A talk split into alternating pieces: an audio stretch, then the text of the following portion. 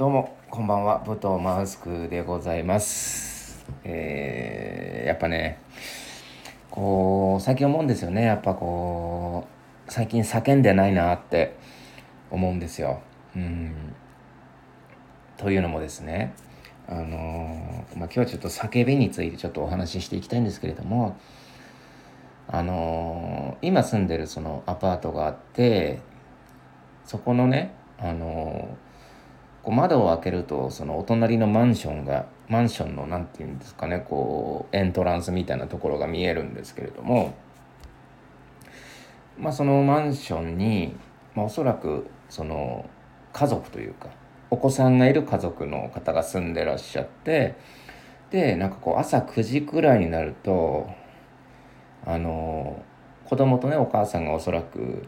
あのまあ、どっか保育園的なところに行くのかは分かんないですけどお出かけするんですよ。で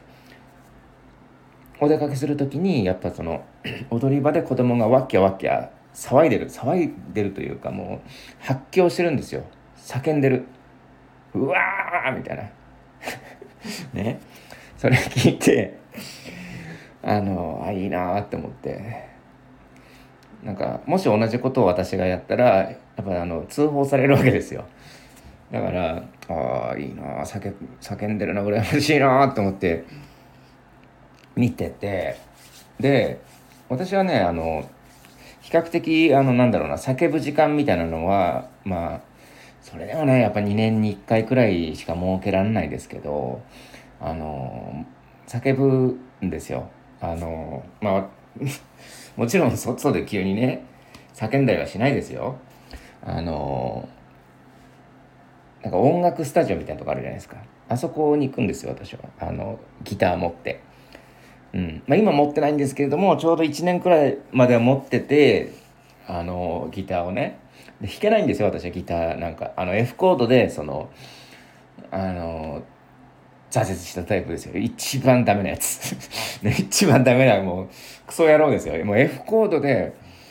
あの挫折するなんてもうほんとねもうどうしようもない。って思うんですけど自分でも。でもまあ弾けなくって。でも私は全然それでいいと思ってるんですよ、うん、だって A コードも D コードも C コードも押されるから。意外と C コード難しいからね。あの C コードも押されるから弾けないことはないんですよ、うん、F なんかもなくたって弾けるしカポ使えばねあの曲だっていけるんですよ、うん、あいみょんとかね、うん、私はもうギターはねあのその大体こう音楽っていうかギター弾きたいなと思った時もあいみょんしかあのカポつけてあいみょんを弾くっていうことしかできないんでね。ちょっとあの年齢にはふさわしくないあいみょんなんですけれどもまあしょうがねえやって思いながらあいみょんをね奏でるわけなんですけれどもまあでもやっぱこう他人の曲ばっかやっててもしょうがないじゃないですか。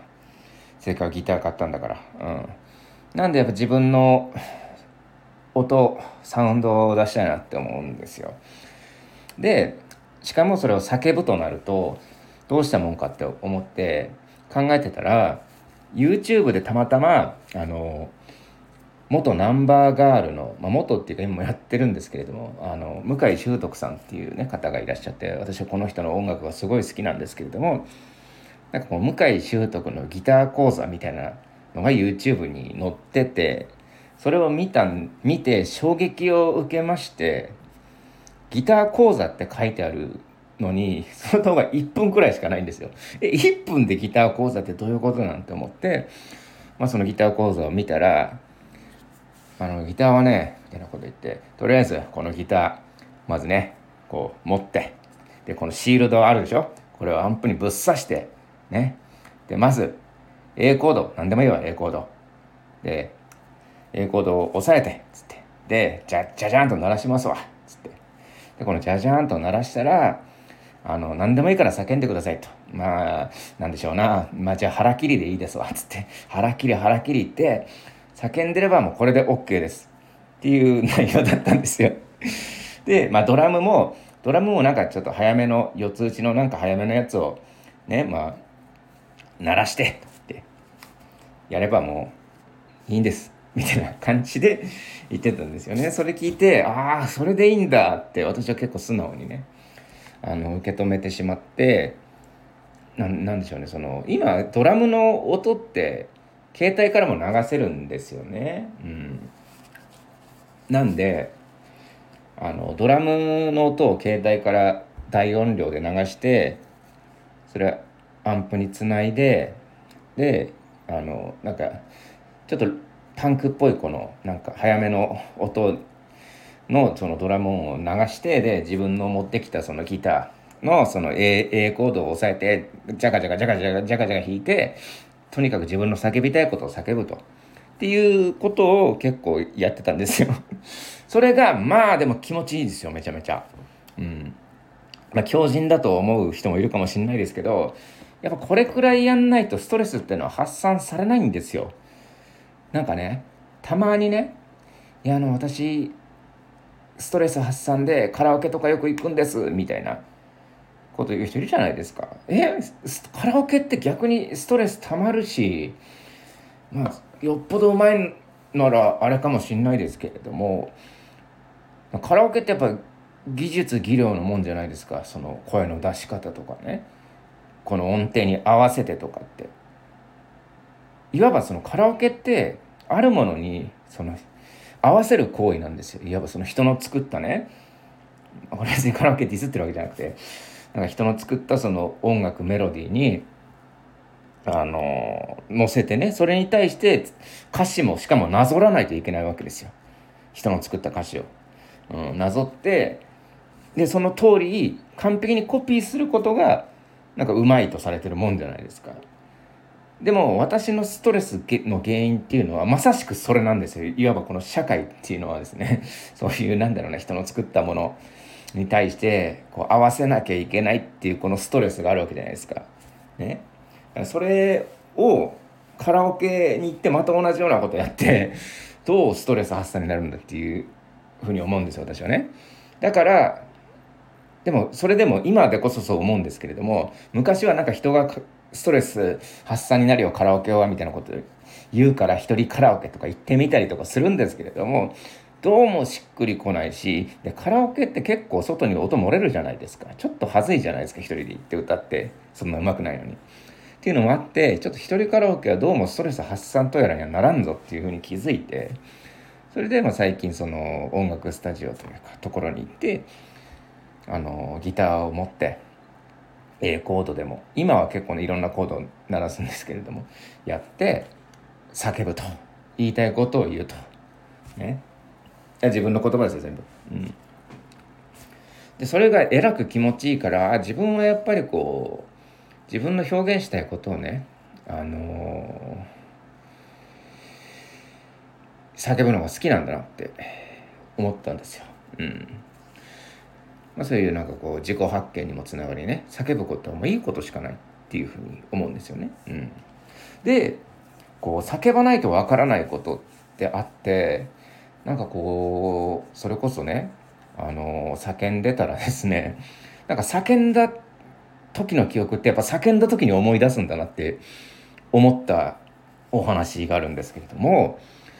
その時も腹切りじゃないですけれども そういったことなんか叫んでたらなんか叫んでるうちになんかどんどんどんどんテンション上がってきて、おお、楽しいみたいな感じになってきたんですよ。一人でこうギター弾きながらね、ギターの音と合わせてドラムの音聞いてみたいな、ガチャガチャやってたらすげえ気持ちよくなってきて、その時になんかこう昔ね、あのー、仙台ってとこに住んでたんですけどね、私、えっ、ー、とね、18から22くらいまで仙台に住んでて、まあ、いわばちょっと、ちょっとした青春時代を過ごした仙台みたいなところでもあるんですけれども、その仙台で働いてた時その過ごしてた時間っていうのが結構楽しくて、まあ、その当時その好きだった女性がいたんですけれどもその好きだった女性がねあの、まあ、その女性どういうところが好きだ好きだったっていうかなぜ好きになったかっていうとあのなんかね私が結構その居酒屋で一緒に働いてた同僚の先輩の女の子だったんですけれどもその女の子がねなんかすごいあの面白かったんですよ。単純になんかそのすげえなこの人面白いなって思って惹かれたんですけれどもなんかこう家が近くってたまたまね。で自分は新人だったのでなんかこうたまたまこう一緒に帰ることがあってでいろいろこうお店のこと聞いたりとかお話ししてたら、うん、なんかこう武勇伝じゃないです昔あった話とかあんまりふざあのこうそうですねその子のその昔ややらかしちゃった出来事みたいなことを話してくれてそれがなんかその座敷でねそのバッシングっていういわばそのお客様のこう残した食べ物とかね飲み物とかを片付けて洗い場に持ってくみたいな作業をやってたらしいんですよ。でその時その子がえっ、ー、とめちゃめちゃその瓶ビールのその中身がめちゃめちゃ余ってたからあのラッパ飲みしてたんですって そのビールをねビールをガーン飲んでたらそのなんだろう一番こう瓶ビールが高々と上がってる瞬間ごくごくとので一番こう頂点に達した瞬間にガラガラってその当時の店長が入ってきて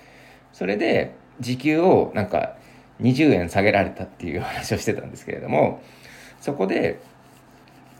だからあの私の時給は君と一緒なんだよって言われた言われたんですよ。だからそれを聞いた時になんて素敵な人なんだって思って結構あの好きになったんですけれどもまあその人は結構あの仕事中にねあのビールラッパ飲みするくらいの結構破天荒な方なんですけれどもその人と一緒に飲んでたんですよ家も近いし結構一緒に遊んでて